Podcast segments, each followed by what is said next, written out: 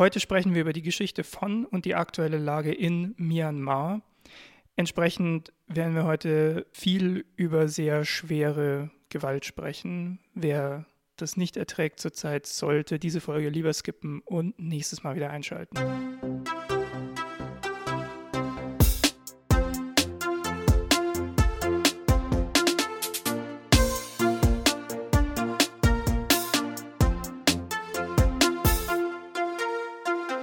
Und damit hallo und herzlich willkommen zu Dreiviertelwissen, zu unserem Podcast, wo wir versuchen, aus unserem Halbwissen zu ganz vielen verschiedenen Themen endlich mal Dreiviertelwissen zu machen. Mir gegenüber sitzt Ralf. Ralf ist Studioschrat und endlich kein Ersti mehr. Und mir gegenüber sitzt Anna, sie ist Psychologin und braut zurzeit Ingwerbier. Uh. Genau. Und wir diskutieren hier wie immer alle Themen durch, die uns bewegen, mit dem Ziel, was dazu zu lernen. Und heute reden wir über Myanmar, über die Geschichte mhm. und über die aktuelle Lage, von der ihr bestimmt auch schon einiges gehört und gesehen und gelesen habt. Äh, man kommt ja zurzeit nicht so sehr drum rum.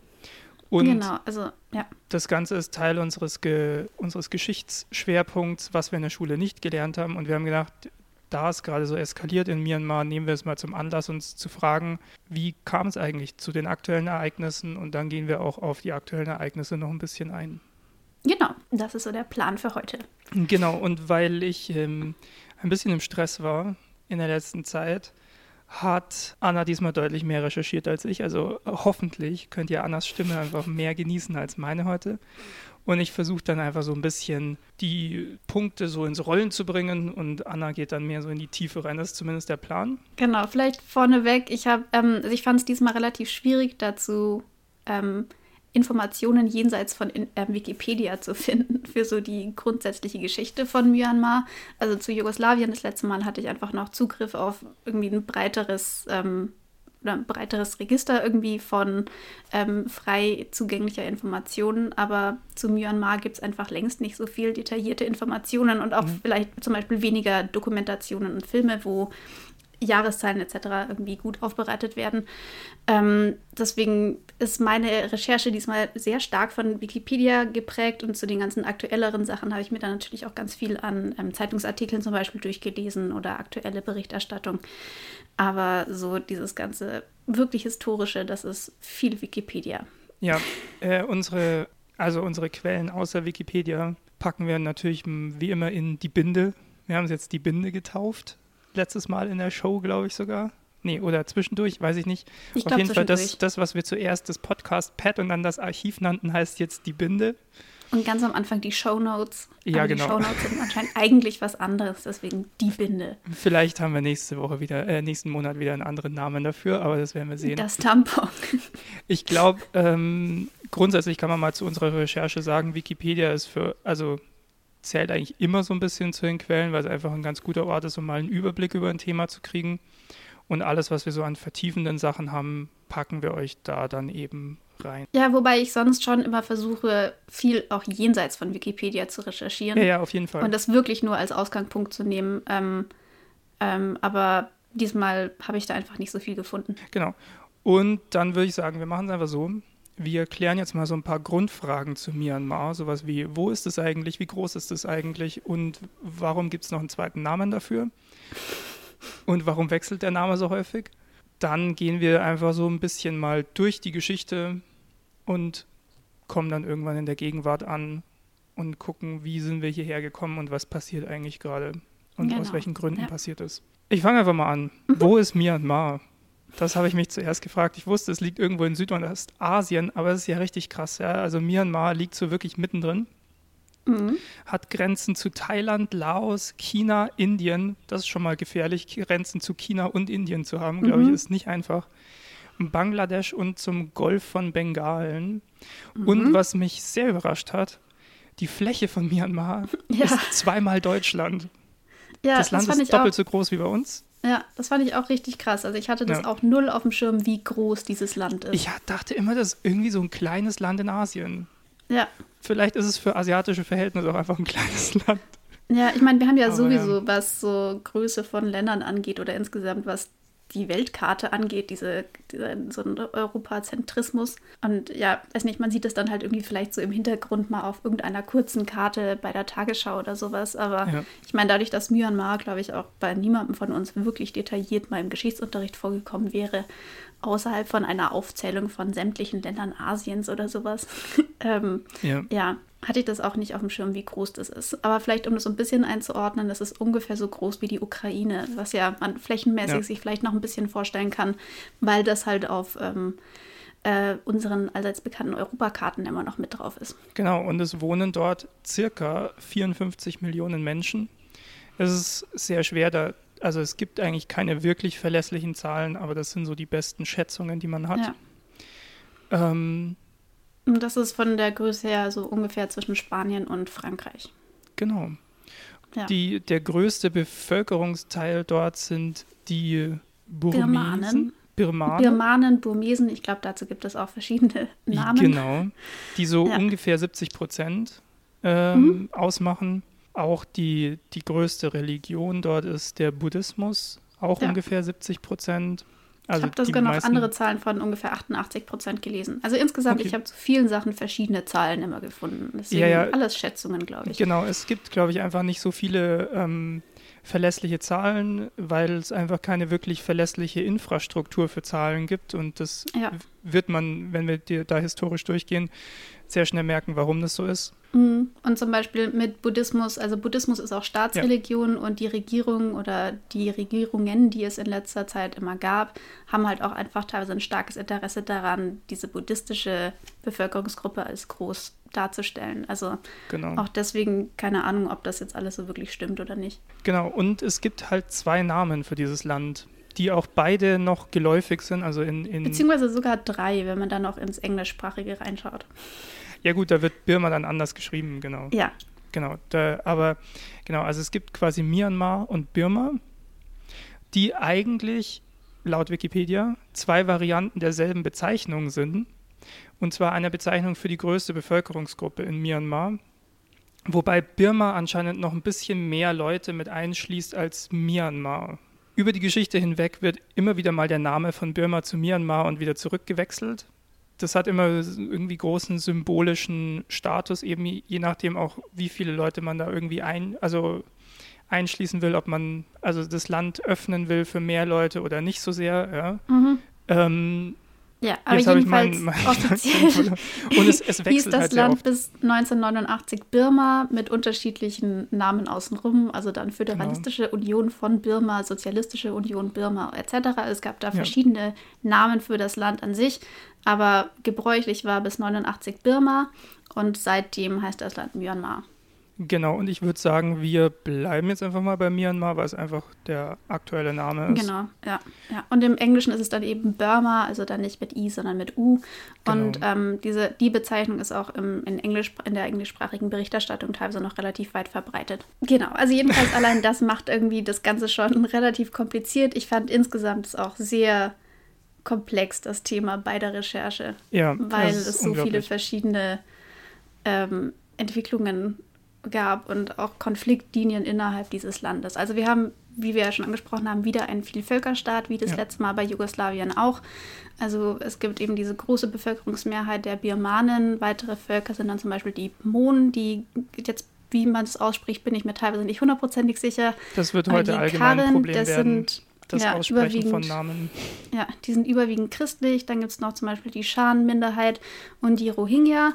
Das ist ein Name, der den meisten von euch vermutlich ein Begriff ist. Auf die werden wir natürlich nachher auch noch eingehen. Genau, ja. insgesamt ähm, sind in diesem Land 135 verschiedene Ethnien offiziell anerkannt. Ja. Also Volksgruppen. Ähm, die Rohingya, die Rohingya sind nicht, nicht anerkannt. Genau. Ähm, also ist auch wieder relativ kompliziert und ähm, ja. Und auch viele, also viele strukturelle Probleme kann man jetzt gleich schon mal dazu sagen. Myanmar hatte lang zum Beispiel noch ein gewaltiges Problem mit Unterernährung der Bevölkerung. Ähm, 2015 haben sie es dann geschafft, das irgendwie auf 16 Prozent zu reduzieren, ungefähr. Was immer noch nicht wenig ist. Was ja. immer noch nicht wenig ist, aber es war vorher zu Spitzenzeiten mal bei 40 Prozent der Bevölkerung, die unterernährt waren. Mhm. Ähm, die AIDS-Zuwachsrate ist seit Jahren gewaltig und es gibt äh, dort so traditionelle Rituale, bei denen äh, verschiedene Drogen auch konsumiert werden und deswegen ähm, ja ein weit verbreitetes Problem von Drogenabhängigkeit. Ja, genau. Die Lebenserwartung liegt jetzt auch nur ungefähr bei 66 Jahren. Ähm, ja. Auf dem Index der menschlichen Entwicklung liegt Myanmar auf dem Platz 147. Ähm, das berücksichtigt dann neben sowas wie Bruttonationaleinkommen pro Kopf auch Dinge wie die Lebenserwartung und Bildung. Ähm, also landet damit insgesamt im Bereich der mittleren menschlichen Entwicklung, aber eher im unteren Bereich noch. Ähm, es gibt immer wieder in dieser Geschichte ähm, Menschenrechtsverstöße, wie zum Beispiel Zwangsarbeit, Folter, ähm, Einsatz von Kindersoldaten im Kampf gegen Aufständige etc., Verfolgung von religiösen Minderheiten ähm, und, und auch es gibt auch einfach viel Korruption ja. Ähm, und ein großer Teil des Geldes, das das Land hat, wird zum Beispiel für Militär, Polizei und Geheimdienste ausgegeben. Ja. Genau. Und ähm, vielleicht noch dass ihr das auf dem Schirm habt für Berichterstattung über dieses Land. Also es gibt, ähm, es besteht aus sieben Staaten, die überwiegend von Minderheiten bewohnt werden, dann sieben Regionen, die überwiegend von Birmanen bewohnt werden und noch einem Unionsterritorium. Ähm, genau, das heißt, es ist dann zum Beispiel im Zusammenhang mit den Rohingya dann öfters vom Rakhine-Staat oder sowas die Rede oder ja. vom Shan-Staat. Ähm, also das sind dann alles Unterregionen oder Unterbereiche, Distrikte, wie auch immer, von Myanmar. Genau. Genau, das vielleicht so als Präambel, genau. genau. Und dann können wir jetzt ja mal in die Geschichte reinstarten. Genau, ich habe ich hab hier das im 11. Jahrhundert das Birmanische Reich gegründet wurde. Und dann habe ich gleich einen großen Jump in meiner, in meiner Geschichte hier. Es tut mir leid. Ähm, nämlich, dass es äh, 1886 Teil von Britisch-Indien wird. Und ja. da, also es gibt bestimmt vorher auch viel zu erzählen, aber ich, ich, ich, denke mal, dass das die Zeit ist, ab der wir ähm, jetzt einen besonderen Blick drauf werfen, außer du hast vorher noch was Wichtiges. Ähm, nee, ich hatte nur noch kurz das, also minimal ausgeführt. Also es gab seit dem 11. Jahrhundert eben mehrere birmanische Königreiche, die dann auch jeweils eine unterschiedliche Ausdehnung hatte und im Zuge dessen wurden dann auch immer wieder andere Völker irgendwie unterworfen. Also die Mon zum ja. Beispiel, die sind so mit am längsten auf diesem Gebiet. Die wurden dann teilweise eben von Birmanen unterworfen. Dieses Königreich oder diese Fürstentümer hatten dann unterschiedliche Ausprägungen etc. Und dann kamen so im 16. Jahrhundert ungefähr die ersten Europäer, haben dann Handelsposten entlang der Küste ähm, errichtet und dann auch den Machtbereich von den birmanischen Königen eingeschränkt. Und dann im 18. Jahrhundert gab es eben ein drittes birmanisches Königreich. Da wurde dann Rangoon auch zur Hauptstadt. Die mhm. haben dann wieder die Mon und die Shan unterworfen und die hatten dann am Ende des 18. Jahrhunderts so die größte Ausdehnung, die dieses Reich jemals hatte. Und dadurch sind sie dann in Konflikt mit Großbritannien geraten, die sich halt gleichzeitig da in Indien und so weiter viel ausgedehnt haben.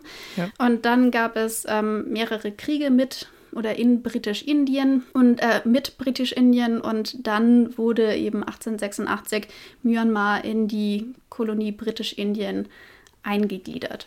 Was an sich schon mal erstmal ein richtig beschissenes Konstrukt für Myanmar ja. ist, weil sie unterstehen quasi Indien, die quasi Großbritannien unterstehen. Ja, genau. Und das kann nicht gut sein für alle Beteiligten. Nee, also es äh, gab außer vielleicht für die Briten, also keine Ahnung. Ja, aber, ähm, ja klar, ich meine, für die Schatzkammern der, von Großbritannien war das sicher super. Ja. Ähm, ansonsten eher nicht so. Genau, es gab dann auch Vernichtungszüge gegen die Bevölkerung, die sich da gewehrt hat. Also das ist auch nicht irgendwie friedlich über die Bühne gegangen. Nee, gar nicht. Also es ist, man kann schon von Eroberung einfach sprechen. Ja, klar. Ich ja. meine, es ist Kolonialisation. Also. Genau. Das ganze Konstrukt bleibt dann relativ ja, naja, so lange auch nicht, aber bleibt eine Zeit halbwegs stabil. Bis in den 1920er Jahren gibt es einen großen Kampf für das allgemeine Wahlrecht für Frauen, mhm. was von den Briten nicht gewünscht ist. Yep. Ähm, aber dennoch durchgesetzt werden konnte und was dann so ein bisschen das Sprungbrett dafür war, dass 15 Jahre später, also 1935, der Government Act of Burma in Kraft trat und damit war, hat sich das Land von Indien befreit, aber noch nicht von den Briten. Ja, genau. Also sie waren dann eine eigene Kolonie, weiterhin genau. eben Großbritannien untergeordnet, hatten aber eine eigene Regierung und ein eigenes Parlament. Genau. Während dem Zweiten Weltkrieg 1942 hat dann Japan das Land okkupiert. Mhm. Die haben das Frauenwahlrecht dann gleich mal wieder abgeschafft und den Schanstaat an, die, an Thailand übergeben. Ja. Ähm, ja, und dann haben sich, äh, hat sich die birmanische Unabhängigkeitsbewegung unter dieser Okkupation von Japan, die immer noch im Prinzip unter der Okkupation von Großbritannien erfolgte, ähm, also mit den japanischen Truppen dann zusammengeschlossen. Das war die sogenannte Takin-Bewegung und die haben dann gemeinsam gegen die britischen Truppen gekämpft. Und dann hat sich ähm, Birma oder Myanmar eben im August 1943 für unabhängig erklärt mit Zustimmung der japanischen Besatzungsmacht. Und da gab es so eine Marionettenregierung im Prinzip, die von Japan eingesetzt war. Ja. Dann hat sich aber relativ bald abgezeichnet, dass ähm, Japan im Zweiten Weltkrieg gemeinsam mit Nazi-Deutschland unterliegen würde. Ähm, deswegen haben sich dann diese birmanischen Truppen unter der Führung von Aung San ähm, an die Alliierten angenähert und sich mit ihnen verbündet. Genau. Möchtest du dazu noch irgendwas loswerden? Ja, so. also nee, nee nur dass, dass dieses Verbünden mit den Alliierten dann letzten Endes dazu geführt hat, dass 1948 Birma nach dem Zweiten Weltkrieg eben erstmal wieder unter britische Herrschaft gefallen ist. Aber immerhin wurde das allgemeine Frauenwahlrecht wieder eingeführt. Es ist, es ist so komisch. Irgendwie am, am Anfang dieser Geschichte hängt vieles, oder ich weiß nicht, ob es ze nur zeitlich ist oder auch ähm, davon angestoßen, aber es hängt irgendwie vieles, fällt mit dem allgemeinen Frauenwahlrecht zusammen. Ja, ich meine, das war ja insgesamt ein Thema, was ähm, ja. in, in, um den Dreh rum in der ganzen Welt einfach ja. ähm, so oft im Vormarsch war. Ich meine, in, den, in Großbritannien an sich ich glaube, das wirklich allgemeine Wahlrecht für Frauen gab es, glaube ich, auch so Ende der 20er Jahre. Und dann wird Birma aber wieder unabhängig von den Briten. 48 dann, genau. genau. Dann wurde die Republik Union Birma ausgerufen und 1947 war dieser General Aung San ähm, noch ermordet worden und der war kurz vorher so de facto Regierungschef und das ist der Vater von Aung San Suu Kyi, also der genau. aktuellen ja, also yes. der bekanntesten ähm, ähm, äh, Person, würde ich mal sagen, aus Myanmar ja. und der Anführerin der ja, Demokratiebewegung. Friedensnobelpreisträgerin. Ja. Ähm, und er ist während einer Parlamentssitzung ermordet worden. Das fand ja. ich komisch. Aber ich habe dann auch nicht mehr wirklich mehr dazu gefunden, wie das vonstatten ging. Ja, ich hatte dann einfach keine Zeit mehr da, da noch mehr ja. richtig reinzugucken. Ja, genau. genau. Wird aber in Myanmar als Nationalheld äh, ja, gesehen. Ja, ja, was ja auch ein großer, also er war ja auch vom Militär sozusagen und was ja auch ein großer Punkt ist, warum Aung San Suu Kyi äh, so ein großes Standing hat, weil ja. eben sie von dieser Familie kommt. Genau. Ihre Mutter war die erste weibliche Botschafterin Myanmars in Indien. Indien ja. was auch ein großes Ding war. Also sie kommt einfach aus so einer ja, Heldenfamilie sozusagen. Oder genau. einer Familie, die, die einfach sehr an, angesehen ist. Genau. Genau, aber bevor wir so zu Aung San Suu Kyi kommen, äh, Komm, bleiben wir passieren mal. noch viele andere Sachen. Ja, genau, sehr viele also andere Sachen erste Regierungschef von dieser unabhängigen ähm, Republik Birma wurde dann UNU, der ist das dann auch noch eine Weile geblieben. Das war dann so eine Form von buddhistischem Sozialismus im Prinzip. Also es wurden teilweise auch Unternehmen dann ähm, enteignet. Insgesamt war das außenpolitisch eher neutral und es gab dann auch so einen Anschluss an die blockfreien Staaten 1955. Daran sind sie dann auch bis 1979 geblieben. Ähm, es gab aber auch die ganze Zeit weiter Unruhen in diesem Land, teilweise zum Beispiel von kommunistischen Gruppen, die eine Annäherung an die Sowjetunion wollten, aber auch ähm, Aufstände von nicht-buddhistischen Stämmen, wie zum Beispiel den Shan, den Karin oder den Kachin, die jeweils Autonomie haben wollten. Das heißt, es gab eigentlich die ganze Zeit fortwährend, auch dann während allen anderen Entwicklungen, die danach noch kommen, immer so einen, Unters so einen schwelenden Bürgerkrieg im Prinzip oder halt irgendwelche ja. bewaffneten Konflikte zwischen anderen ja, oder Minderheiten innerhalb dieses Landes. Was natürlich insgesamt dieses Land immer auch instabil gehalten hat und geschwächt hat. Und dann kam Ende der 1950er noch so eine zusätzliche Wirtschaftskrise dazu, ja. weil der Weltmarktpreis für Reis stark verfallen ist. Also äh, Myanmar war besonders dann im Ersten Weltkrieg oder bis zum Ersten Weltkrieg, glaube ich, sehr, sehr wichtig im Weltmarkt für die Produktion von Reis. Ja. Ähm, und dann ist halt dieser Einkommensbereich irgendwie sehr stark zerfallen und das ähm, war dann natürlich auch nicht gut fürs Land. Nee, gar nicht. Ich meine, letzten Endes kann man ja sagen, dass eigentlich seit der Kolonialzeit bis heute das Land nie mal eine wirkliche Friedensperiode hatte. Nee, nee. Genau, also das, wo wir uns gerade befinden, das ist im Prinzip die demokratische Phase. Genau, also die, die erste. Also eine der stabilsten Phasen eigentlich. Ja. Aber stabil ist da wirklich auch nur sehr relativ zu sagen. Genau, ja. 1958 hat dann der Regierungschef UNU ähm, die Macht an das Militär erstmalig übergeben unter General U Nevin. Der ist dann auch weiter danach noch ganz wichtig. Der UNU ist dann auch wieder als Ministerpräsident irgendwie zurückgekehrt, war wahrscheinlich irgendwie vom Militär geduldet. Wie genau die Form der Regierung und ob das demokratisch war oder ob das im Prinzip schon Militärdiktatur war, in dieser Zwischenphase ist, weiß ich jetzt gerade auch nicht so ganz genau, weil dann einfach sehr viel durcheinander geht. Jedenfalls ja. wurde in der Phase Buddhismus dann noch zur Staatsreligion erklärt. Es gab weiter ähm, viele Aufstände von nicht-buddhistischen Völkern, die dann auch wieder niedergeschlagen wurden, etc. Und damit endet so ein bisschen dann die, diese demokratische Phase von ja, Myanmar hier, oder von Birma. Genau, ich habe hier auch stehen seit 1962 wird das Land eigentlich nur noch von verschiedenen Militärregimen kontrolliert. Genau, weil es dann eben 1962 einen wirklichen Militärputsch gab, dann unter eben Nevin. Ähm, UNU wurde dann inhaftiert. Ähm, es gab da vorher dann auch so Separationsbestrebungen von wieder verschiedenen ähm, äh, Untergruppen. Dann wurde und ähm, es gibt immer so Räte in Myanmar, die dann aus ja. einer unterschiedlichen Anzahl von Generälen meist bestehen. Irgendwie sind es mal 21, dann sind es mal 19, dann sind es 11 ja. und so. Aber es sind immer so Räte von verschiedenen Militärangehörigen.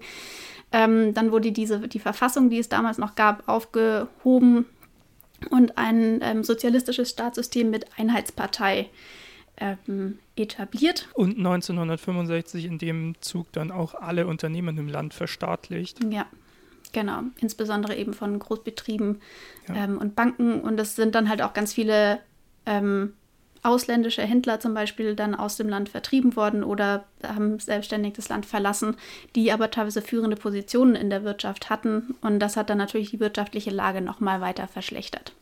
Und nicht nur das, auch so, also zum Beispiel christliche Missionare wurden dann ausgewiesen 1966. Mhm. Also auch auf dieser religiösen Ebene wurde versucht, da möglichst ähm, ja, eine Einheit herzustellen. Genau, das Land wurde dann auch weitgehend abgeschattet, so vom Ausland, also eine starke Isolation. 1974 wurde eine neue Verfassung ähm, ja, geschrieben oder trat in Kraft. Dann ab da heißt Birma Sozialistische Föderative Republik Birma.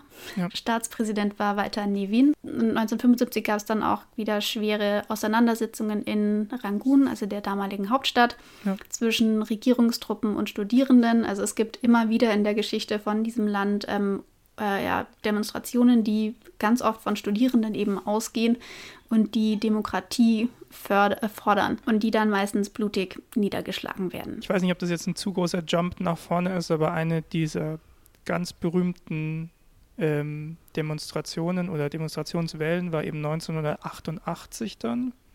Mhm, genau, da würde ich dann auch jetzt dazu kommen, ja. Genau, 8888 Uprising oder 8888 Uprising mhm. am 8.8.1988.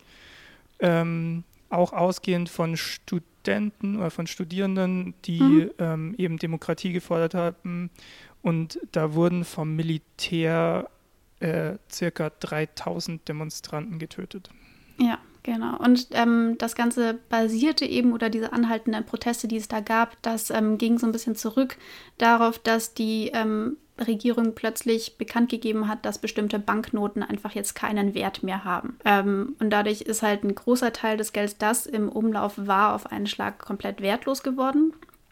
Und ganz viele, ähm, also Geld, das die Bürger halt auch angespart hatten, das war dann auch weg. Mhm. Ähm, was dann natürlich auch zu großen Protesten geführt hat. Ähm, die Unis wurden dann anscheinend auch bis Juli 2000 geschlossen, habe ich gelesen, und ja. das Kriegsrecht teilweise verhängt. Also Nevin, der immer noch so der starke Mann im Staat war, der hat dann so langsam seine Machtbasis verloren. Das war alles eben während dieser starken Unruhen Ja. und diese ähm, Massendemonstrationen, wo auch wirklich Hunderttausende Teilnehmer da dabei waren, die wurden dann ähm, eben Ende September dann auch blutig oder im September dann auch blutig niedergeschlagen, wo dann eben, wie der Ralf schon gesagt hat, viele Leute gestorben sind. Und in dem Zuge hat sich auch, hat es auch angefangen mit dieser ähm, starken Funktion, die Aung San Suu Kyi innerhalb der Demokratiebewegung hatte oder hat. Also die hat dann da am 26. August da ihre erste Rede im Prinzip gehalten und ähm, dann wurde auch sehr schnell diese NLD, also die Nationale Liga für Demokratie, gegründet, was so Ja. die große Oppositionspartei oder die demokratische Partei ist und war in Myanmar. Äh, 1989 gab es dann eine neue Militärdiktatur. Mhm. Also die, die Macht ist ein bisschen innerhalb des Militärs weitergewandert. Genau, es und gab das Land wurde mal wieder von Birma in Myanmar umgewandelt. Wir haben das jetzt nicht so die, die ganze Zeit getrackt, ähm, wie, wie oft die Namenswechsel waren. Die sind, Ich glaube, vorher war es aber hauptsächlich Birma dann. Aber Ah, halt mit unterschiedlichen Namen außenrum. ich glaube, ich habe da irgendwo was ausgelassen. Okay. Aber egal, auf jeden Fall, es wird in Myanmar umbenannt, 1989. Birma wurde zu Myanmar und die Hauptstadt Rangoon wurde in Yangon umbenannt. Ah ja, stimmt, das gibt's auch noch, ja. Also es Genau. werden öfter mal Dinge einfach umbenannt. Ja. Also Orte, ja. Ja. Ähm, mein nächster Jump würde ins Jahr 2003 jetzt gleich gehen. Hast du da vorher noch was? Weil bis dahin ist es relativ stabil, glaube ich. Ja, also es gab 1990 noch so eine, ähm, eine Wahl, eine relativ freie Wahl oder irgendein bisschen freie Wahl. Warum genau da dann plötzlich eine Wahl durchgeführt wurde, weiß ich jetzt auch nicht so genau. Jedenfalls hatte da die Demokratiebewegung, die da eben gerade äh, nochmal stärker äh, geworden war, ähm, einen Erdrutschsieg und dieser Sieg wurde halt einfach vom, vom Militär nie anerkannt. Ja. Und die Nationalversammlung, die dann eigentlich einberufen werden sollte, wurde halt einfach nicht einberufen. Es wurde immer so mal in Aussicht gestellt, dass da was kommen soll. Dann gab es eine nationale Versammlung, die eine neue Verfassung erarbeiten sollte, die dann immer mal wieder einberufen und dann wieder ausgesetzt und wieder einberufen und wieder Ja. ausgesetzt wurde. Und das zieht sich im Prinzip bis 2007 durch. Also das ist immer noch die Nationalversammlung von 93, die dann immer wieder irgendwie sich kurz hinsetzen darf, um eine Vers- Fassung zu schreiben. Und in diese Zeit fällt auch, fall- fallen auch diese ganzen Hausarreste unter die Aung San Suu Kyi immer gestellt wurde. Also Genau. der erste ist eben, ich glaube, 89 dann in Kraft getreten Ja. und der hat auch bis 95 angedauert. Dann wurde sie immer mehr wieder kurz freigelassen, wurde dann wieder unter Hausarrest gestellt, etc. Insgesamt Genau. 15 Jahre Hausarrest. Genau. Und ähm, ich würde mal noch vor 2007 so zwei kleinere Punkte noch mit reinnehmen. Hm, Eine kurze Sache hätte ich noch, mhm. genau. Ähm, Deutschland hat dann seine Entwicklungshilfe zum Beispiel nach diesen ähm, Niederschlagungen der Studierendenproteste dann auch eingestellt. Ja, Und man durfte, also es gab durch diese, ganz- diese sehr massive Unterdrückung auch der Demokratiebewegung schon auch Proteste im westlichen Ausland ähm, und auch Sanktionen. Also dann wurde eben zum Beispiel Entwicklungshilfe eingestellt oder es gab auch so Verbote von Investitionen in Myanmar. Aber jetzt kein irgendwie Eingreifen der Nee. Vereinten Nationen oder sowas. Nee, also das ist ja aus, aus mehreren Gründen ist das schwierig. Ne? Zum einen, weil Ja, ja, China klar. und Russland Ja. da immer dagegen sind. Und zum anderen, naja, also ich meine, es, es gilt ja so allgemein für unterdrückende Regime so ein bisschen, solange sie nicht, also solange sie nur ihr eigenes Volk unterdrücken und nicht Mhm. ins Ausland expandieren, sind sie normalerweise relativ sicher dabei vor der internationalen Staatengemeinschaft. Ja, ich meine, klar, also, Also so zynisch das auch klingt, aber Ja. ja. ich meine, klar, man kann auch gleichzeitig nicht wünschen, dass äh, überall dauernd irgendjemand eingreift und da militärisch interveniert, aber bei manchen Konflikten stellt man sich dann halt schon so die Frage, warum lassen wir das alle so zu? Ich finde, das ist so vor, vor allem aus, äh, aus deutscher Sicht so eine, so eine echt schwierige Sache immer, weil wir profitieren ja heutzutage Ja. extrem davon, dass die internationale Ja. Staatengemeinschaft kam und natürlich, also die Nazis haben ja expandiert wie blöd. Ja? Ja, Das, das musste ja aufgehalten werden sozusagen. ich weiß Aber nicht, ich meine, ob wie blöd selbst, jetzt selbst die richtige Wortwahl war, aber ja, ja. du weißt, was ich meine. Aber selbst wenn sie es nicht gemacht hätten, dann würden wir jetzt ja in einem unglaublich beschissenen Staat leben, gerade. Also wir profitieren ja unglaublich davon, dass ja, ja, die internationale Staatengemeinschaft eingegriffen hat. Und ich weiß nicht, auf der einen Seite bin ich also immer für weniger als mehr Krieg. Auf der anderen Seite frage ich mich manchmal echt, ob wir nicht als Deutschland auch ein gewisses, ich weiß es nicht, eine Art gewisse historische Verantwortung oder sowas haben, anderen Staaten auch aus so einer Notlage zu helfen. Ja, ich glaube, das ist halt so ein ganz, so ein ganz krasses zweischneidiges Schwert. Also einerseits ja. klar, ähm, sollten wir da irgendwie uns besonders berufen fühlen, ähm, solchen und besonders dann halt massiven Menschenrechtsverletzungen ja, irgendwie ja, ein Ende zu setzen. Und gleichzeitig hat ja auch Deutschland einfach massive Angst davor, wie was passiert, wenn Deutschland militärisch wieder irgendwie ja, eine, oder überhaupt eine Rolle einnimmt. Deswegen sind wir ja auch in ganz vielen Konflikten, wo die UN irgendwie beteiligt ist, hauptsächlich in Ausbildungsmissionen und so weiter unterwegs. Ja. Ähm, und das sehe ich schon auch die Berechtigung davon, aber ja. Ich weiß, es, es, ist, es ist auf ja, keinen Fall leicht zu entscheiden. Es ist nee. nur ein Gedanke, der mich ähm, immer wieder mal äh, ja. verfolgt, auch im Bezug auf Syrien und sowas mhm. äh, vor einigen Jahren oder, naja, eigentlich immer ist das Thema ja immer noch aktuell, klar. Ja. Äh, es ist nicht, nur nicht mehr so präsent, aber ähm, ja, genau. Ich wollte den Gedanken nur mal irgendwie einbringen wenn wir schon mhm. bei dem Thema waren. Eine kleine Sache noch, bevor wir mhm. nach 2007 kommen, nämlich 2005. Genau, das wollte ich jetzt gerade anmoderieren. ja. äh, Dankeschön. Ähm, 2005 wird die Hauptstadt verlegt in ja. Myanmar und zwar von Rangoon in das deutlich kleinere Naypyidaw. Naypyidaw, ja. Ja, ja, sorry. Offiziell, weil eben, kannst du es nochmal sagen? Ich muss Naypyidaw, glaube ich. Also ich habe, also ich okay. glaube ungefähr okay. so. Oder vielleicht ist es auch nur die englische Aussprache, das kann auch okay. gut sein. Offiziell, weil Naypyidaw äh, zentraler liegt. Mhm. Aber es wird auch spekuliert eben, oder ja, keine Ahnung, dass es vor allem eben militärische Gründe gibt, sich dahin zurückzuziehen mhm. für das Militär. Zum einen, weil man sich vor Invasionen auf dem Seeweg schützen will. Mhm. Und zum anderen, weil es eben eine kleine Stadt ist die gut kontrolliert werden kann und nicht wie Rangoon einfach eine, eine Millionenstadt. Ja, ja und man kann es ähm, vom Volk abschotten. Genau, eben deswegen. Ja. Also man kann sich selbst vor Aufständen aus dem, aus dem eigenen Land besser schützen dort. Genau, und dazu, ähm, es gibt ähm, so eine Netflix-Serie, die heißt Dark Tourist.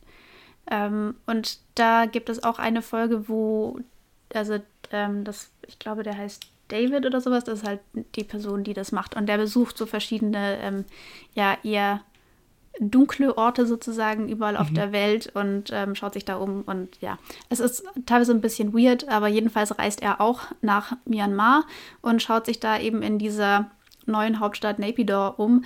Und das ist total bizarr, weil da sind teilweise, es gibt eine Straße, ich glaube, das sind 20 Spuren. 20 Spuren, ich sag's nochmal, und die ist ja, leer. Kurzer Audiokommentar, weil man nicht sehen kann, aber meine Augenbrauen sind gerade äh, so über meine halbe Stirn nach oben geschossen. Genau, also genau. es ist wirklich, es ist total bizarr, weil das ist einfach eine menschenleere Kulisse im Prinzip.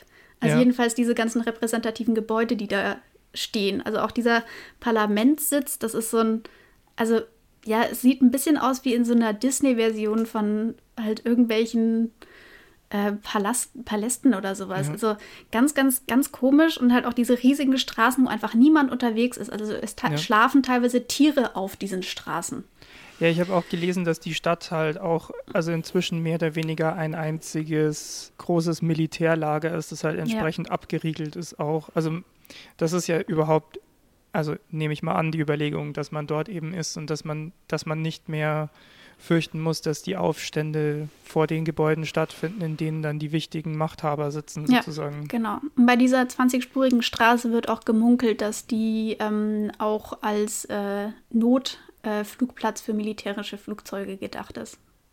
Ja, oder um mal so ein paar oh. Panzer rauszulassen, falls jemand oder vor so. der Stadt steht. Ne? Genau, ne? ja, genau. Aber das ist auch so als Einblick vielleicht, wenn man irgendwie so ein bisschen, also jedenfalls vor den aktuellen Entwicklungen ist das natürlich ähm, wie das da so ausschaut, kann man sich das angucken. Und das ähm, zeigt auch ganz so ein bisschen, wie repressiv auch da das ähm, ja. Ähm, Regime noch war. Also ich weiß nicht, wann genau das gefilmt wurde. Ich tippe mal aus so 2017, 18, irgendwie sowas. Ja.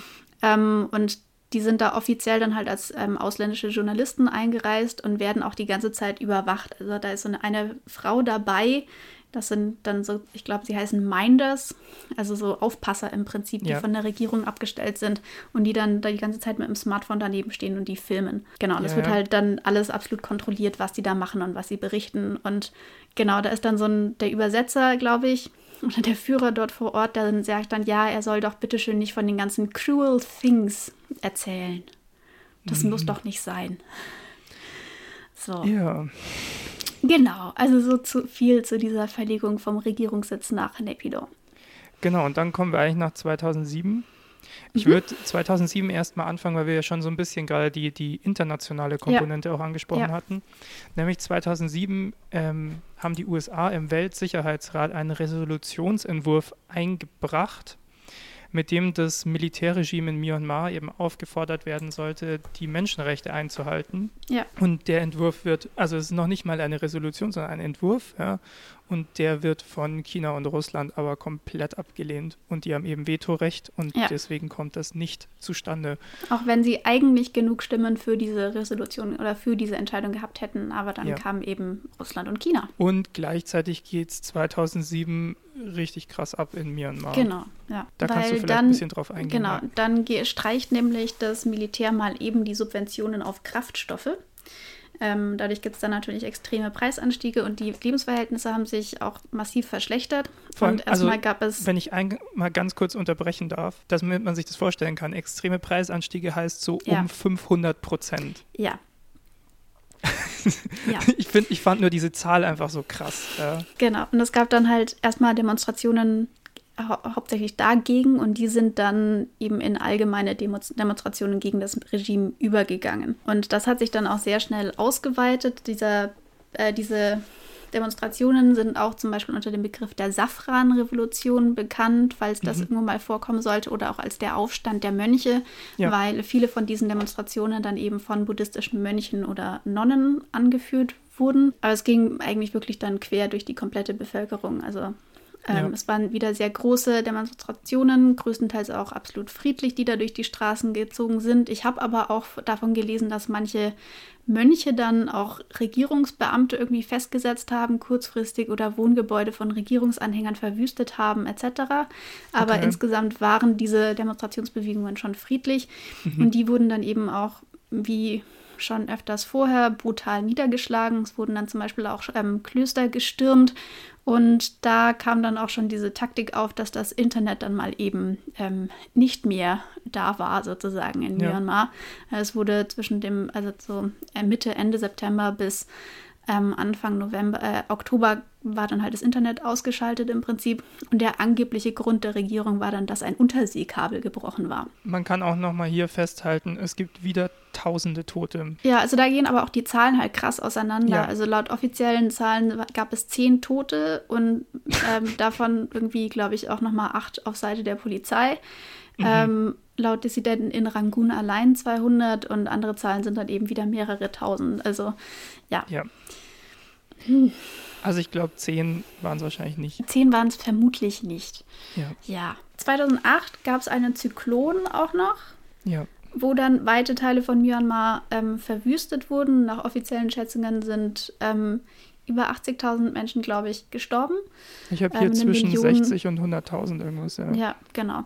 Ähm, eine Million ungefähr obdachlos und Mhm. ein ganz großer Teil des Viehbestands ist auch gestorben. Ähm, und dann hat das, die Militärregierung sehr widerstrebend ausländischer Hilfe so ein bisschen zugestimmt, aber direkt durften Hilfsorganisationen, glaube ich, auch nicht einreisen. Äh, Oder In manche nur so Regionen manche. wurde der Zugang komplett ver verwehrt. Und Genau. alle Hilfsgüter, die ins Land kamen, wurden erstmal vom Militär beschlagnahmt. Genau, da vermutlich auch viel dann veruntreut und Hilfstätigkeiten insgesamt behindert. Genau, trotzdem wurde in diesem Jahr dann auch noch ein Referendum abgehalten zum Entwurf von einer neuen Verfassung, die eben seit 93 im Prinzip durch diese nationale Versammlung immer wieder so stückchenweise so ein bisschen ausgearbeitet worden war. Und das war Teil von einer sogenannten Roadmap zum Übergang zu einer disziplinierten Demokratie. Und laut Regierung wurde die dann auch wirklich mit überwältigender Mehrheit ähm, bejaht, sozusagen, diese Verfassung. 92,48 Prozent Mhm, Zustimmung und auf Wikipedia, Wikipedia steht nach, massiven, nach massiver Wahlfälschung und Einschüchterung. Also Genau. ja, ja.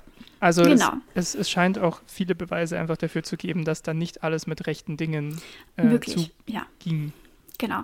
In dieser Verfassung wird auch einfach weiter diese sehr große Macht des Militärs festgeschrieben. Also Militär stellt auf jeden Fall einen der beiden Vizepräsidenten und außerdem die Spitzen von Verteidigungs-, Innen- und Grenzschutzministerium.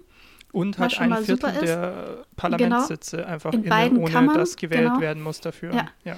Und der Oberkommandierende der Streitkräfte unterliegt auch keinerlei zivilen Kontrolle. Mhm. Also das ist so schon mal so die Grundlage, auf der dann auch diese ja, zögerliche Öffnung, die danach dann passiert, basiert. Also da kann man sich dann gleich schon vorstellen, wie viel Öffnung und wie viel Demokratie da überhaupt möglich ist, Ja. wenn man das als Basis hat. Eigentlich muss man sagen, ist es ja schon fast ein Wunder, dass bei diesen Ausgangsbedingungen äh, Bedingungen es letzten Endes dann doch möglich war, dass die äh, Partei von Aung San Suu Kyi an die Macht Ja. kam. Ja, Also das ist, das ist, das muss ich mal allgemein sagen. Es ist, ich finde, die, die, die Geschichte von Myanmar ist, ist ja eigentlich eine einzige Tragödie von vorne bis hinten. ja, Weil irgendwie versucht dieses Land ständig, also die Bevölkerung, es scheint ja ein unglaublicher Wille zur Demokratie Mhm. in der Bevölkerung Ja. da zu sein. Ja. Und klar, wir werden da mit den Rohingya auch nochmal drüber sprechen. In der Bevölkerung gibt es auch viele negative Strömungen von Rassismus und sonst was, aber es ist trotzdem dieser, dieser große Wille zur Demokratie Mhm. da. Erst wird er von ausländischen Mächten niedergeprügelt, dann wird er von einer Militärregierung nach der anderen immer Ja. wieder niedergeprügelt. ja, Und die, ja, die internationale Staatengemeinschaft, also entweder ist sie direkt verantwortlich im Sinne von ähm, Kolonie, ja, mhm. oder schaut einfach jahrzehntelang nur zu. Ja, und es gab halt irgendwie immer so, so kleine Zuckerl sozusagen. So, wir machen jetzt mal eine Wahl, aber Ja. mm, uns gefällt das Ergebnis nicht, wir erkennen das jetzt mal nicht an. Ja. So, mm, ja, wir, wir versprechen so, wir machen jetzt mal eine Verfassung, aber es dauert halt noch zehn Jahre und in der steht dann drin, dass wir weiter als Militär sehr viel Macht haben und so. Also, ja. ja. Also auch Das sehr viel ja- Hinhaltetaktik.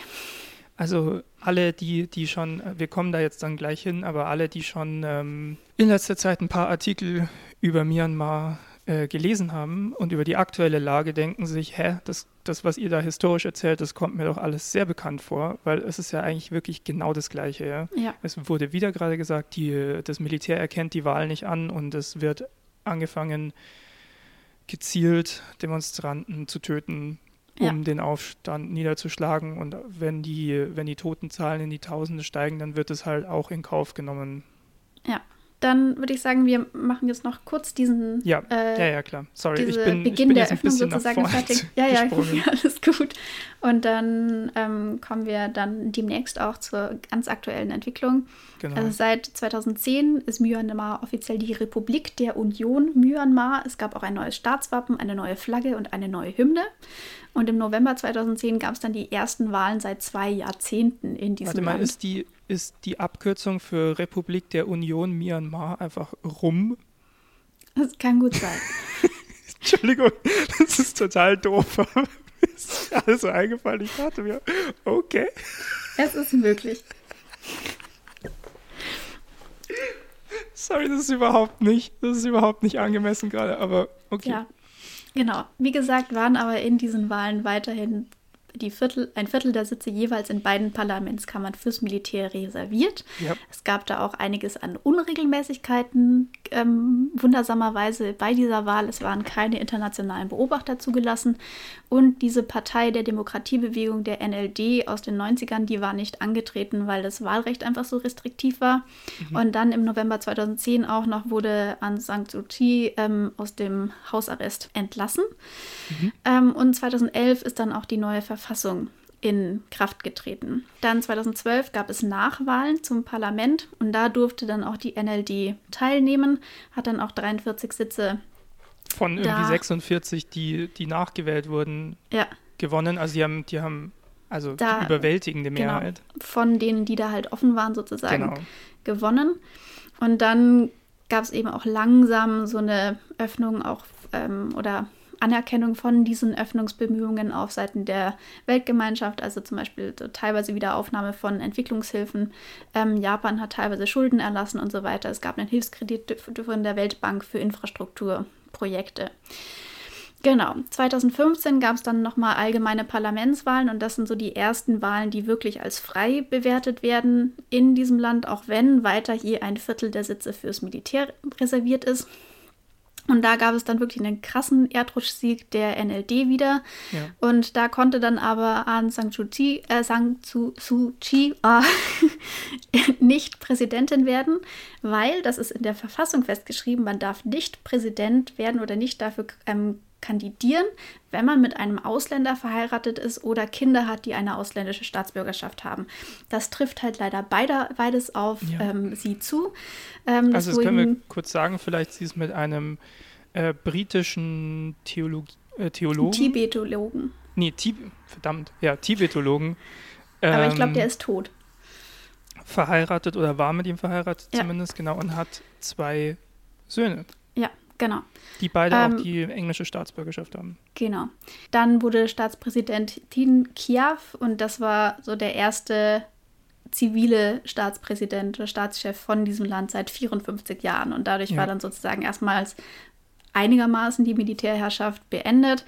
Militär hat aber halt weiter im Hintergrund sehr, sehr viel Einfluss, auch einfach ja. ähm, auf der wirtschaftlichen Ebene, weil die in ganz vielen ähm, Unternehmen auch mit drin hängen. Und Aung San, San Suu Kyi, ich habe sie in meinen Notizen immer nur als ASSK abgekürzt, deswegen muss ich das dann immer nochmal reaktivieren, wie der Name dann nochmal lautet. Ähm, die wurde dann Außenministerin und es wurde so ein extra Amt geschaffen, die, der Staatsrätin und das ist eben de facto dann die Regierungschefin. Ja, ähm, genau. zu Aung San Suu Kyi habe ich mir noch so ein paar mhm. Details aufgeschrieben, die passen hier vielleicht noch einigermaßen rein. Ja.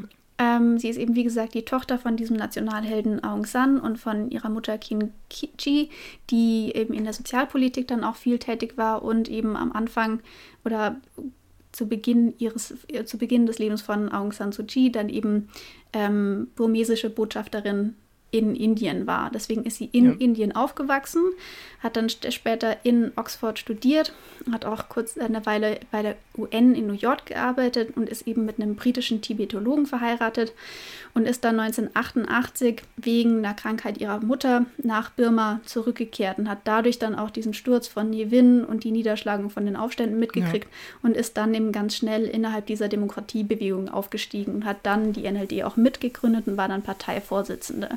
Ja.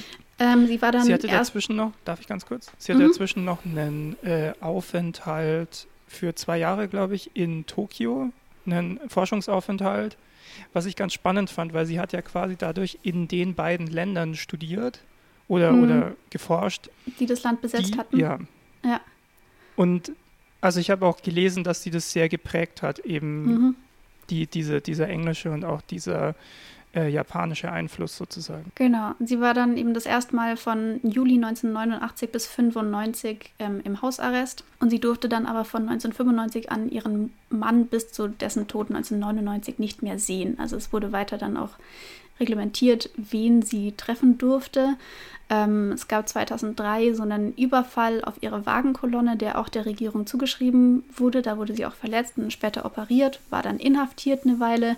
Und danach wurde ihr Hausarrest immer mal wieder so verlängert. Also es wurde dann immer versprochen, okay, jetzt nur noch ein Jahr und dann ist irgendwas passiert und dann wurde es nochmal um ein Jahr verlängert und so weiter. Ja. Und dann, weil eben sie so eine große Rolle innerhalb dieser Demokratiebewegung hat, ähm, war sie halt auch dann in dieser langsamen Annäherung an eine stückweise Öffnung. Ähm, so ab 2007 hatte sie auch immer wieder Gespräche mit, ähm, mit, dem, mit der Militärregierung zum Beispiel oder durfte dann auch mal Leute von der UN empfangen oder mit denen ja. reden. Also war da auch einfach immer schon eine sehr wichtige Person.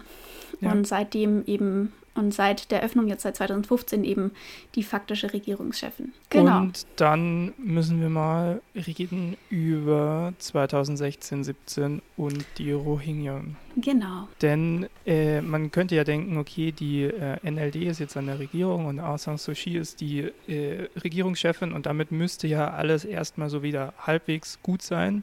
Mhm. Aber das Militär macht trotzdem, was es will und geht im Staat Rakhine, also das ist einer dieser Staaten, aus denen Mhm. Myanmar eben besteht, gegen die Volksgruppe der Rohingya vor, die ja nicht ähm, eine anerkannte Volksgruppe ist in Myanmar, die eine muslimische Minderheit ist, gegen die ja viele Vorurteile bestehen, die gegen muslimische Minderheiten überall auf der Welt Mhm. bestehen. Also sie seien alle Terroristen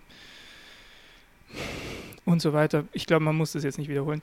Mhm. Und ja, es ist ein Genozid, es ist ein Völkermord, der passiert in Myanmar. Es werden, es werden systematisch die Leute ähm, gesucht und abgeschlachtet. Das hat man, glaube ich, auch mitbekommen 2016, 17, wenn man so wenn man wenigstens einmal in die Nachrichten geguckt hat, sozusagen. Mhm. Wir können da auch noch gleich äh, nochmal genauer drauf eingehen. Ich glaube, du hast da auch noch Sachen dazu. Mhm. Aber ein großer Faktor ist halt, oder eine große Frage, die immer war, ist, warum sagt Aung San Suu Kyi nichts dazu?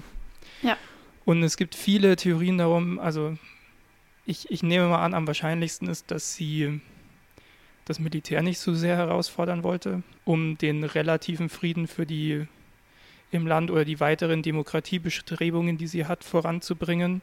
Mhm. Aber die, ich meine, es, es passt halt nicht zusammen, ne? Also Ja. du bist Friedensnobelpreisträgerin und in deinem Land, das du de facto regierst, äh, findet ein, ein, ein Völkermord statt und du, Ja, ähm, ja, sie hat das Militär ja nicht nur nicht kommentiert, sondern sogar noch verteidigt, das Vorgehen des ja. Militärs. Und sie hat halt auch diesen Friedensnobelpreis dafür gekriegt, dass sie sich gegen soziale Ungerechtigkeit eingesetzt Ja. hat.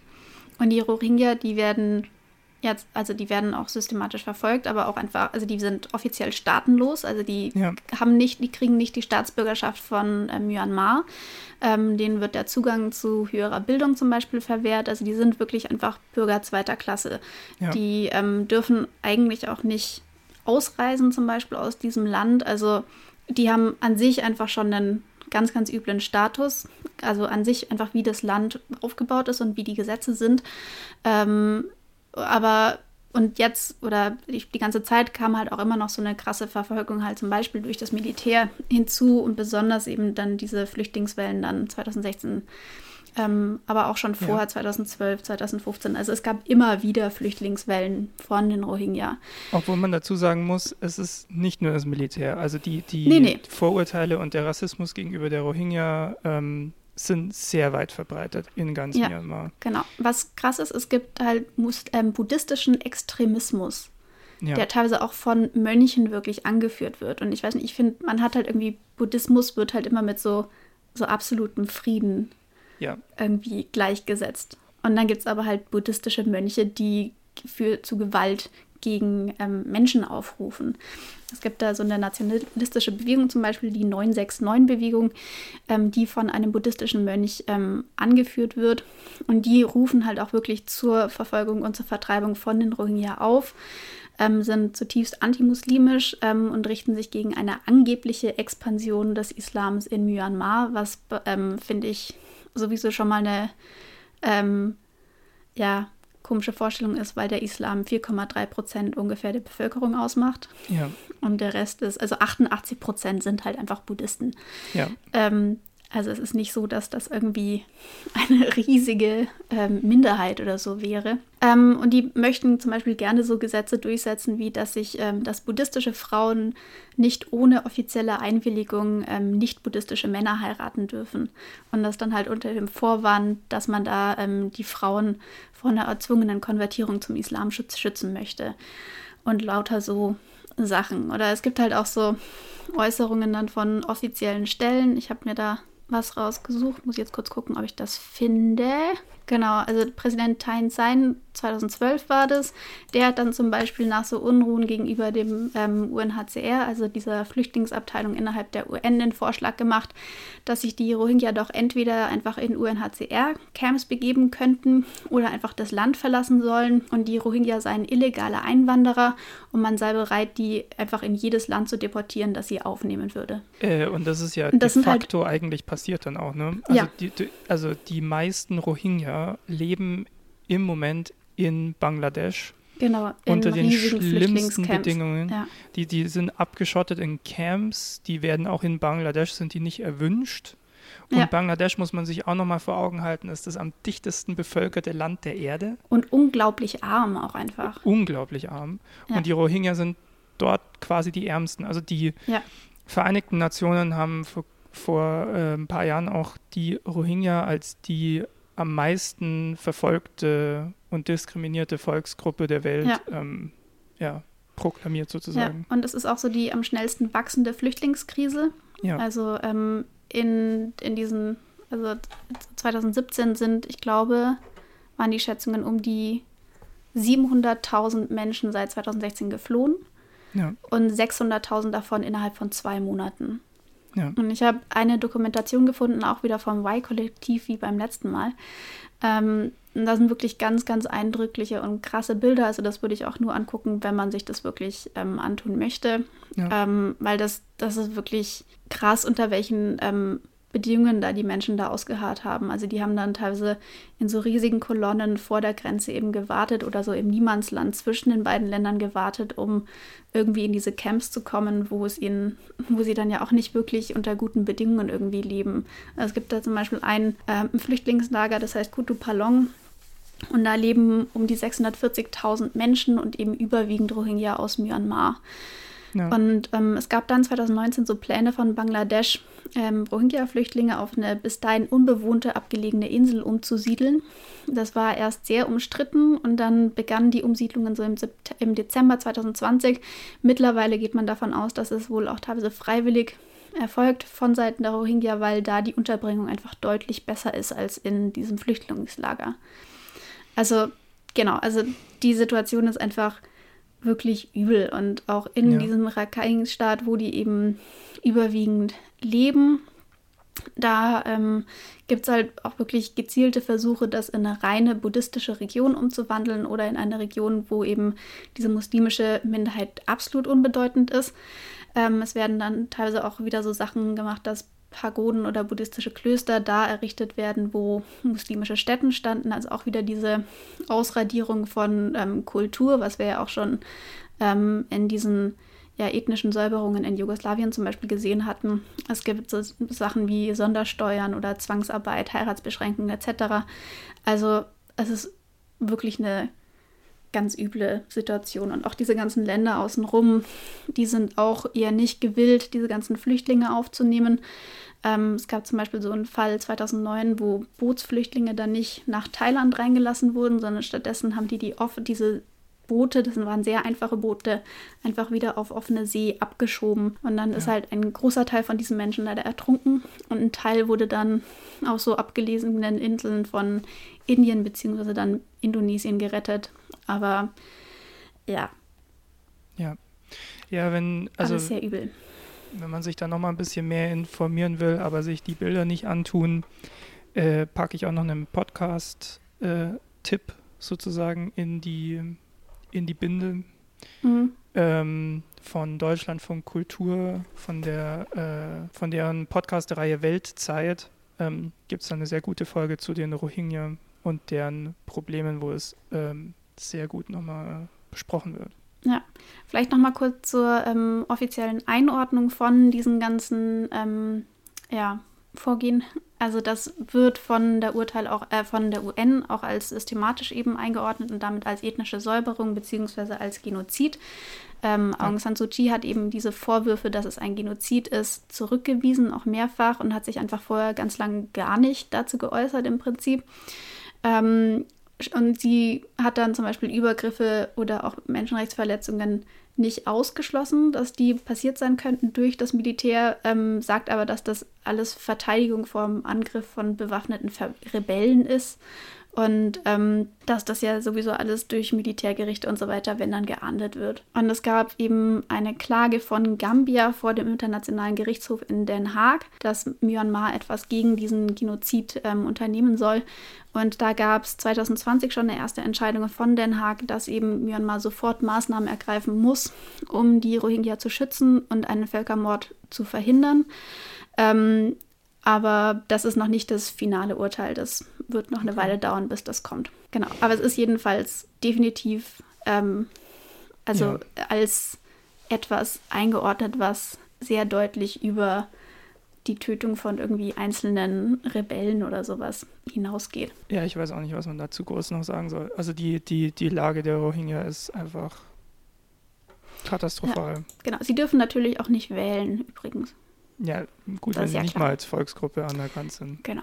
Ich habe es nur gerade beim Durchscrollen noch gesehen, deswegen wollte ich das noch kurz ja. erwähnen. Ja. Ich würde trotzdem sagen, wir gehen nochmal zurück in die, in die weitere Politik Myanmars und in mhm. die aktuellen Probleme, sage ich mal. Ja.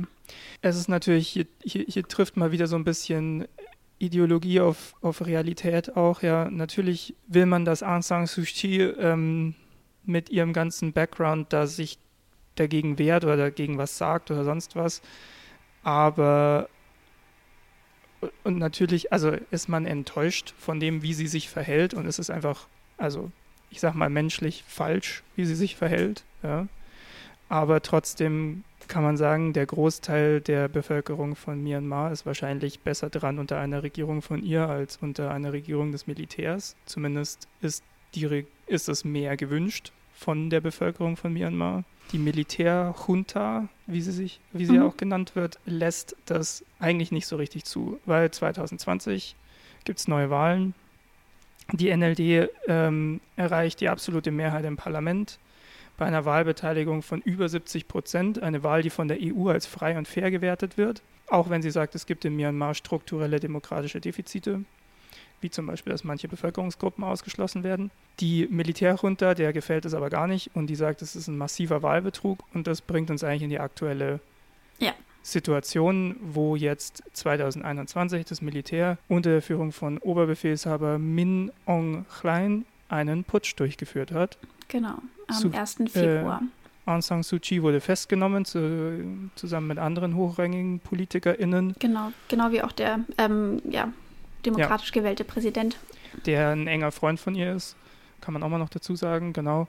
Und es gibt seitdem anhaltende Demonstrationen, also das haben wir ja alle irgendwie verfolgt, diese, diese, diese gewaltigen Demonstrationen, die, die auch irgendwie nicht abzuäppen scheinen. Ja. Und inzwischen beginnt das Militär da mit zunehmender Grausamkeit dagegen vorzugehen. Ich habe dann äh, sehr eindrücklichen Podcast auch gehört ähm, vom Spiegel, wo ein äh, Reporter aus Myanmar berichtet hat, dass inzwischen Truppen, die eigentlich für Guerillakämpfe im Dschungel ausgebildet und spezialisiert sind, nach, mir, äh, nach Rangoon beordert wurden für diese Demonstrationen. Und äh, wie er das so gut auf den Punkt bringt, das sind Truppen, die nicht kommen, um zu verhandeln, sondern um zu töten.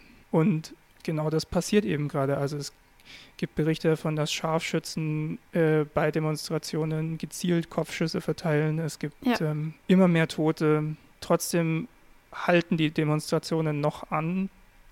Aber ja, also man sieht die, die, die ganze Geschichte, die wir gerade durchgegangen sind. Ich weiß nicht, ob sie sich, ob das eine Zuspitzung ist zum jetzigen Moment oder ob wir einfach nur in einem weiteren, ich weiß nicht, es, es, fühlt sich ja auch einfach so an, als würde es immer wieder von vorne losgehen in Myanmar. Mhm. Es ist kurz stabil, dann gibt es dann gibt's Unruhen, dann werden die brutal niedergeschlagen, ob wir uns einfach in einer weiteren Iteration davon befinden. Mhm. Ja. Aber ich glaube, was, was schon absehbar ist, ist, dass das Militär nicht so schnell von der Macht lassen wird in Myanmar nee. und wenn, dann nur unter gewaltigen Kosten. Also so, solange das Militär noch so viel Macht hat und so viel töten kann, glaube ich, werden die es weiter tun. Also die haben auch den Notstand ausgerufen. Ähm, sie haben ursprünglich gesagt, das dauert jetzt erstmal nur ein Jahr. Und in der Zeit soll dann die Wahl überprüft werden und dann sollen am Ende neue demokratische Wahlen stattfinden und dann soll auch die Macht wieder an der zivile Regierung übertragen werden. Aber die Bereitschaft der Bevölkerung, das irgendwie zu glauben, ist natürlich extrem niedrig nach ja. sämtlichen ähm, Geschehnissen vorher, besonders weil, also es gibt so einen Artikel in der Verfassung, dass das Militär die Macht an sich nehmen darf, wenn irgendwie die nationale ähm, Solidarität oder die Souveränität oder sonst was in Gefahr ist. Aber die dieser äh, Artikel darf halt eigentlich nur vom Präsidenten gezogen werden. Und den haben sie inhaftiert. Also sie berufen sich da auf, ja. eine Fassung, auf die Verfassung, brechen sie aber gleichzeitig. Und es gibt halt diese ganzen Massendemonstrationen, die ähm, einmal eine Freilassung von sämtlichen Gefangenen halt fordern und auch die Abschaff Abschaffung von dieser Verfassung von 2008, weil die halt diese krasse Macht des Militärs weiter ähm, ähm, zementiert. Ähm, in manchen Städten wurden dann, wurde dann auch wieder zeitweise Kriegsrecht zum Beispiel verhängt. Also es ist wirklich ein ganz, ganz grausames und massives Vorgehen auch gegen ja. ähm, die Bevölkerung da, also auch mit gezielten Kopfschüssen, wie du es ja schon beschrieben hast. Ähm, es wurden auch Kinder zum Beispiel gezielt erschossen ja. oder überhaupt erschossen. Da sind die Schätzungen jetzt so um die 50, glaube ich, an Kindern, die bis jetzt ähm, dabei gestorben sind. Und halt auch so total unverhältnismäßiges Vorgehen natürlich gegen Demonstranten. Also dann wird gegen eine Menge mit irgendwelchen Granatenwerfern etc. dann vorgegangen ja. und mit Maschinenpistolen und so weiter. Und immer noch, das muss man wirklich deutlich dazu sagen, weitestgehend äh, friedliche Demonstrationen ja. von Hunderttausenden ja. Menschen überall im Land. Ja, ähm, das Ganze geht auch einher mit teilweise so Streiks von ja. Leuten, die halt in Staatsunternehmen auch sind, um dann dadurch auch wirtschaftlich einfach die, das Militär zu schwächen. Gleichzeitig sind also die Berichterstattung und auch der Austausch in Myanmar wird auch immer schwerer, weil Medienhäuser zum Beispiel geschlossen sind, Internet und Telefon wird immer wieder gesperrt. Also es ist ganz ja. schwierig inzwischen und es wird immer schwieriger, das Ganze ähm, ähm, öffentlich zu machen. Also und Auch die Aktivisten versuchen. Presse hat ja. deutlich weniger Zugang inzwischen. Ja, ähm, also die Aktivisten versuchen weiterhin, das alles irgendwie zu dokumentieren und halt öffentlich zu machen. Also auch wenn man ja. auf Twitter oder sowas Myanmar sucht, findet man sehr schnell sehr viele Informationen dazu und auch Bilder von ähm, getöteten Demonstranten etc. Also die versuchen da wirklich alles, dann noch irgendwelche Schlupflöcher zu finden, um einfach weiter Bewusstsein dafür zu schaffen. Ja. Aber ja, das Militär geht halt einfach sehr, sehr massiv gegen sie vor. Also zum Beispiel am 27.03. wurden dann, das war der wohl bis dahin eher so der blutigste Tag, ähm, 114 Menschen getötet und die Runde hatte eben vorher im Fernsehen auch angekündigt oder gewarnt, dass auch in Köpfe und Rücken geschossen würden. Also das Ganze passiert halt auch mit Ansage. Ähm, ja, ja, und eine ja. Sache, die man, die man leicht vergisst, aber ähm, auf die in diesem Spiegel-Podcast auch nochmal hingewiesen wurde, die man vielleicht auch nicht ganz vergessen darf, ist, ähm, Myanmar ist ja trotzdem Teil der Welt und auch in Myanmar wütet gerade Corona ja. frei. Also ja. durch die Demonstrationen, durch die viele Gewalt im Land, ähm, durch die, also wir haben es ja am Anfang schon angesprochen, eigentlich katastrophale gesundheitliche Situation allgemein im Land, mhm. äh, hat das Virus da freien Lauf, sich zu verbreiten. Und auch daran sterben gerade richtig viele Leute. Ja. Ich finde, es ist schwer, gerade irgendwie einen hoffnungsvollen Blick auf Myanmar zu, zu richten. Ja, also es ist, ist es auch. Die, die Probleme sind so gewaltig und die Macht des Militärs ist so groß, dass man sich eigentlich nicht vorstellen kann, wie das Ganze zu einem, ja, wie das Ganze besser werden soll. Ja. Also es gibt eine Bewegung für zivilen Ungehorsam, die, die Civil, das, das, das Civil Disobedience Movement oder auch CDM. Die haben eben auch so Generalstreiks etc. Ähm, initiiert.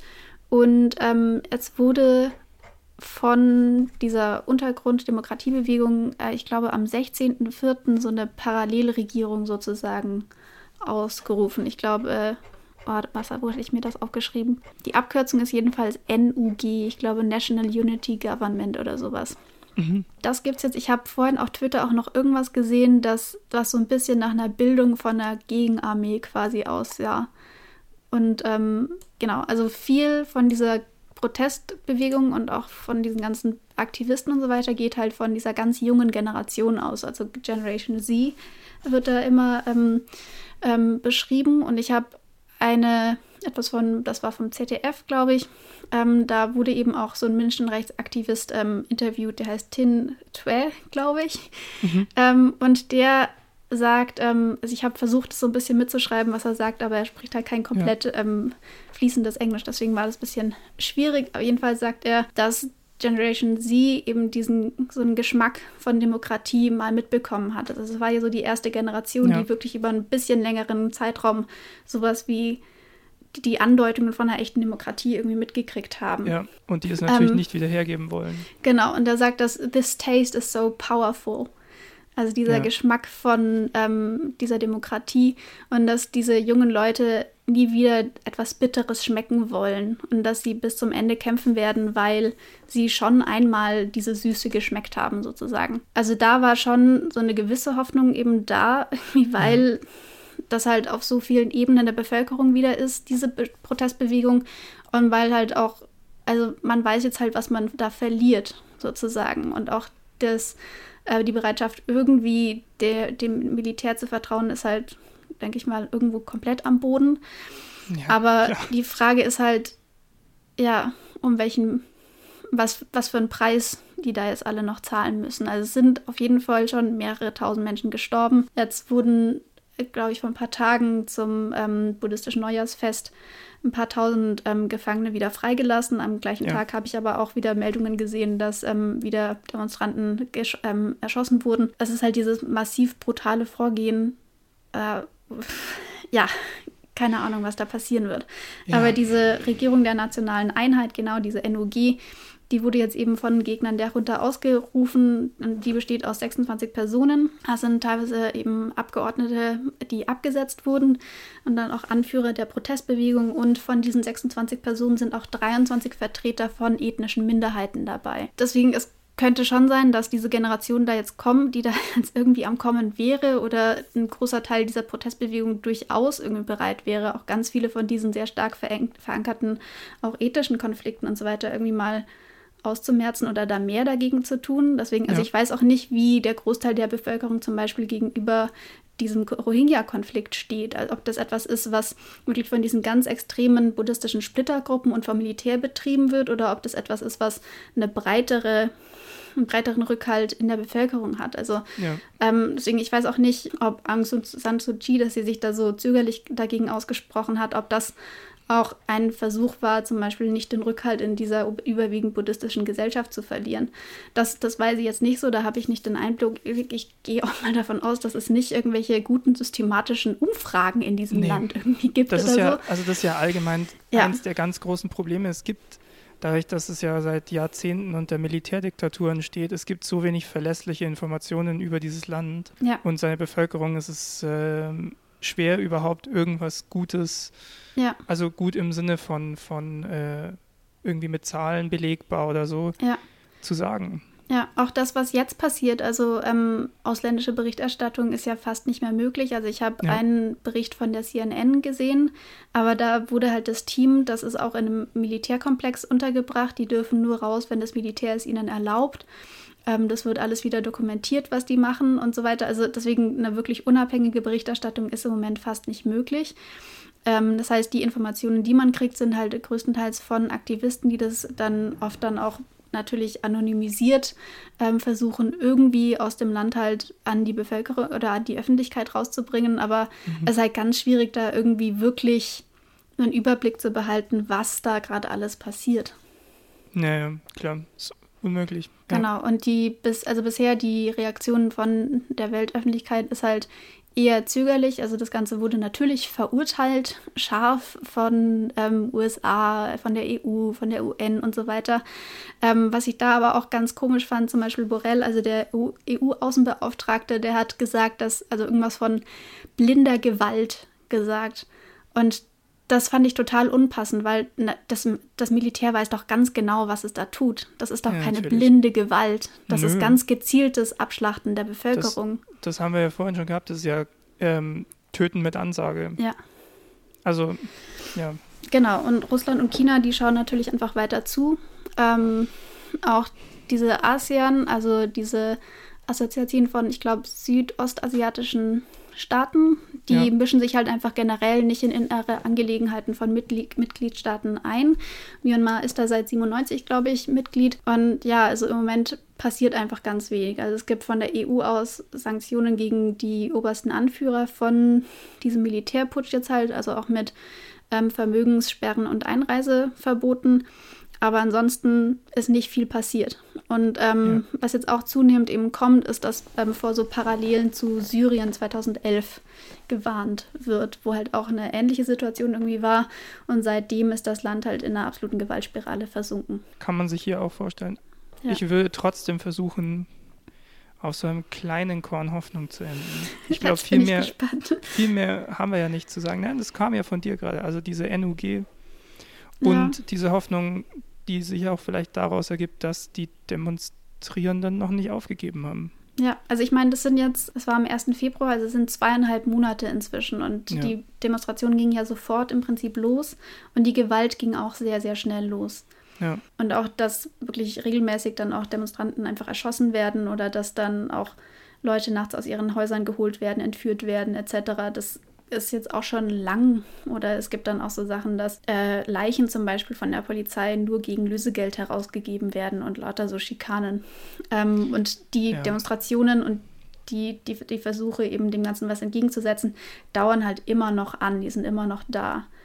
Und halt Ja. auch wirklich wieder quer durch die Bevölkerung. Und ja, also vielleicht werden die irgendwie Erfolg haben, aber ja, wir können es ist halt nur fraglich. hoffen. Man kann sich es halt nicht so richtig vorstellen, besonders weil die Militärregierung halt ein starkes Interesse daran hat, an der Regierung zu bleiben. Es Ja. gibt auch so ähm, zu diesen Hintergründen vielleicht noch so ein bisschen, also dieser aktuelle ähm, Oberputschist sozusagen, also Min Aung Hlaing, der hätte, ich glaube, im Juli aus Altersgründen eigentlich zurücktreten müssen, ähm, weil er dann 65 wird und dann darf man irgendwie nicht mehr Militärmitglied sein oder sowas oder nicht mehr in so einer Position sein. Okay. Ähm, offiziell. Daran lag es vielleicht auch, dass sie deswegen jetzt geputscht haben, damit er weiter diese Macht behalten kann. Ja, Ja, also ich bin sehr gespannt, was da passieren wird, aber ich fand die Recherche jedenfalls sehr interessant und auch sehr ernüchternd wieder, weil halt Ja. auch so viel Gräueltaten überall wieder passieren. Also wir haben jetzt, ich habe jetzt nicht alles an schlimmen Sachen aufgezählt, die ich bei der Recherche rausgefunden habe. Aber nicht, ähm, ja. da sind wirklich ganz, ganz, ganz furchtbare Sachen ähm, passiert, auch besonders in diesem Rohingya-Konflikt dann wieder, aber natürlich auch das, was jetzt gerade eben abgeht. Ja, ich fand das auch sehr augenöffnend. Ich dachte ja irgendwie, bei dem, was man in den Nachrichten liest, das ist ja gerade absolute Ausnahmesituation. Aber letzten Endes, im, also ich meine, im Kontext von Myanmar ist es jetzt halt ein Vorfall unter vielen gerade. Ja, ist halt der Jüngste. Genau, und das Ja. ist, das ist ja, ja, das ist eigentlich der, das, das, eigentlich Erschreckende, finde ich, was dieses Land angeht. Und wie gesagt, die Bevölkerung hätte nichts mehr verdient als mal ein stabiles System, das Ja. gut für sie ist. Ja, weil ich meine, das Land hat ja auch abseits, also auch jenseits von diesen ganzen politischen und mit diktatorischen und sonst was Sachen genug Probleme. Auf jeden Fall, das Ja. haben wir auch schon besprochen. Genau. Ist, ähm, Mal sehen, was da noch so passieren wird, ob noch irgendwas passieren wird. Ähm, ja. irgendwas passiert immer. Ja, wir hatten ja beim letzten Mal noch diese ähm, Mini-Rubrik mit den wichtigsten Daten und wichtigsten Personen. Genau, Ähm, das könnten wir vielleicht mal ganz das kurz könnten wir noch machen. kurz machen. Genau, fangen wir mal mit den wichtigen Daten vielleicht an. Mhm. Ich würde jetzt einfach mal erstmal mit der Machtergreifung des Militärs erstmalig 1962 anfangen, um das ein bisschen Mhm. einzugrenzen, damit wir jetzt nicht wieder mit der Kronkolonie Nee, nee, 1886 1886 anfangen. Ähm, das heißt, da ging die Macht dann erstmalig wirklich an das Militär über. Dann ein ganz großer Punkt sind dann, ist dann diese Niederschlagung der Studentenunruhen 1988 und dann eben das, diese, äh, dieses Aufkeimen der Demokratiebewegung oder ja, sehr großes Aufkeimen eben von dieser Bewegung. 1989 dann wieder ein Putsch und das Ende von diesem Nevin-Regime. 2007 dann wieder die nächsten großen Niederschlagungen von Demonstrationen. Ähm, ab so 2007, 2008 dann eben Verfassungsänderungen und dann eine zaghafte Öffnung ab 2010 mit 2012 eben den Zuwa Nachwahlen und dieser ersten Zulassung von der NLD und dann den ersten freien Wahlen 2015. Dann haben wir 2016, 17 diese massive Verfolgung der Rohingya und dann jetzt den Putsch eben am 1.2.21. Und dann hatten wir noch ein paar wichtige Personen, die wir, die wir hatten. Also Aung San, der, der Vater von Aung San Suu Kyi und Ja. Aung San Suu Kyi selbst natürlich, Mhm. ähm, die eigentlich die wahrscheinlich, ja, die wahrscheinlich wichtigste Figur, Ja. zumindest für die Demokratiebewegung in dem Ganzen ist. Und wir hatten noch eine Reihe Generäle, die sehr wichtig sind. Ja, also ganz wichtig war Nevin, der war eben Machthaber so ab 1962 und dann bis 1988, glaube ich, auch so de facto so der wichtigste oder der starke Mann im Staat. Vorher gab es noch UNU, also diesen Ministerpräsidenten in der demokratischen Phase und jetzt eben den aktuellen Oberbefehlshaber der Streitkräfte Min Aung Hlaing. Und damit hätten wir diese Rubrik, glaube ich, auch ganz gut auf den Punkt gebracht, oder? Genau, ja. Also ich hoffe, ihr habt heute auch einiges gelernt oder könnt jetzt vielleicht so ein bisschen die aktuellen Entwicklungen ein bisschen besser einordnen.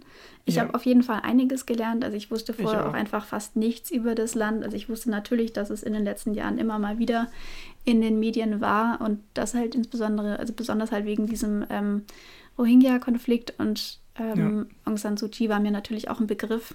Aber ja, diese ganze Geschichte hatte ich natürlich nicht so auf dem Schirm. Ja, ja. Ich hab, also ich habe auch vor allem gemerkt, wie wenig ich eigentlich wusste über Myanmar. Ja. Ja, was für eine, für eine krasse Geschichte es eigentlich ist. Und ja, wie gesagt, es sieht nicht so hoffnungsvoll aus, aber man kann nur möglichst viel Hoffnung wünschen. Ja, man kann Land. ihnen nur das Beste wünschen, diesen Menschen, ja. Alright.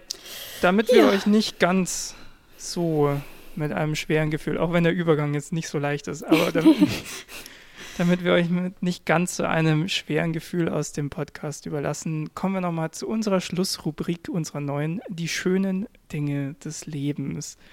Die wirken jetzt wahrscheinlich ein bisschen absurd im Vergleich zu dem, worüber wir geredet Etwas. haben.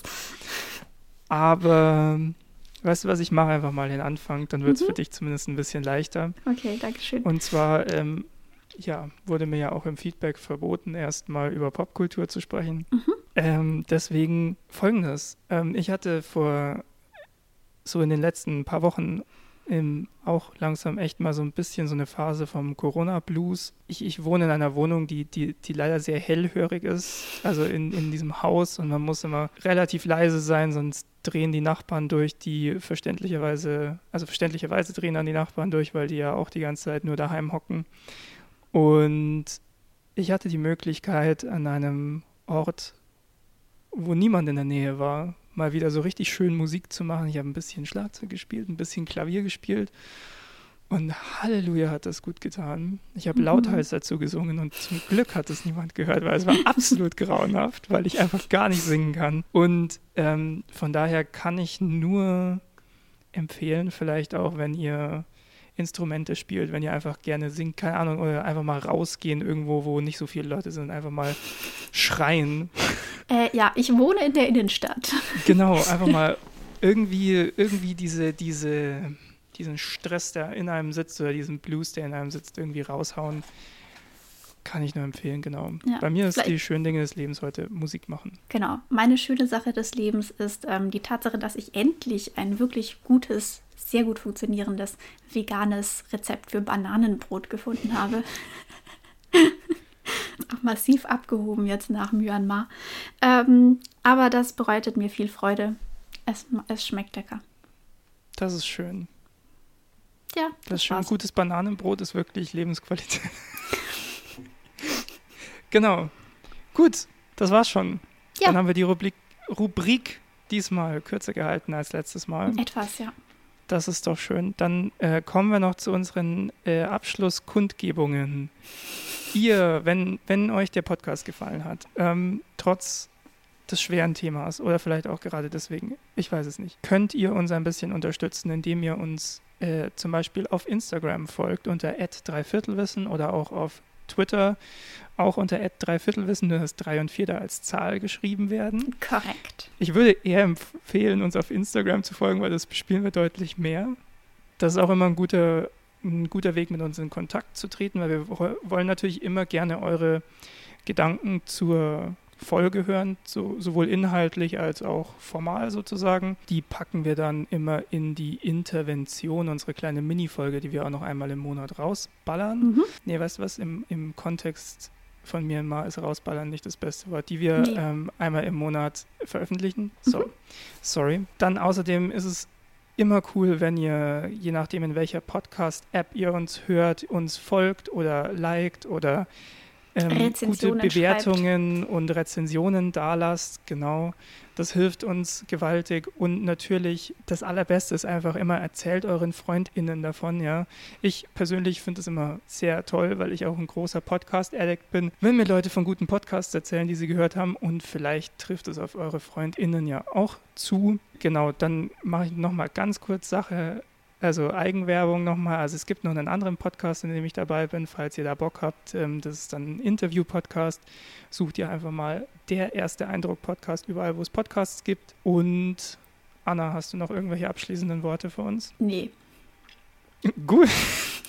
Dann würde ich sagen, das war Dreiviertelwissen für diesen Monat. Bis nächstes Mal. Ja, bis dann. Ciao. Macht's gut, bleibt gesund. Ciao.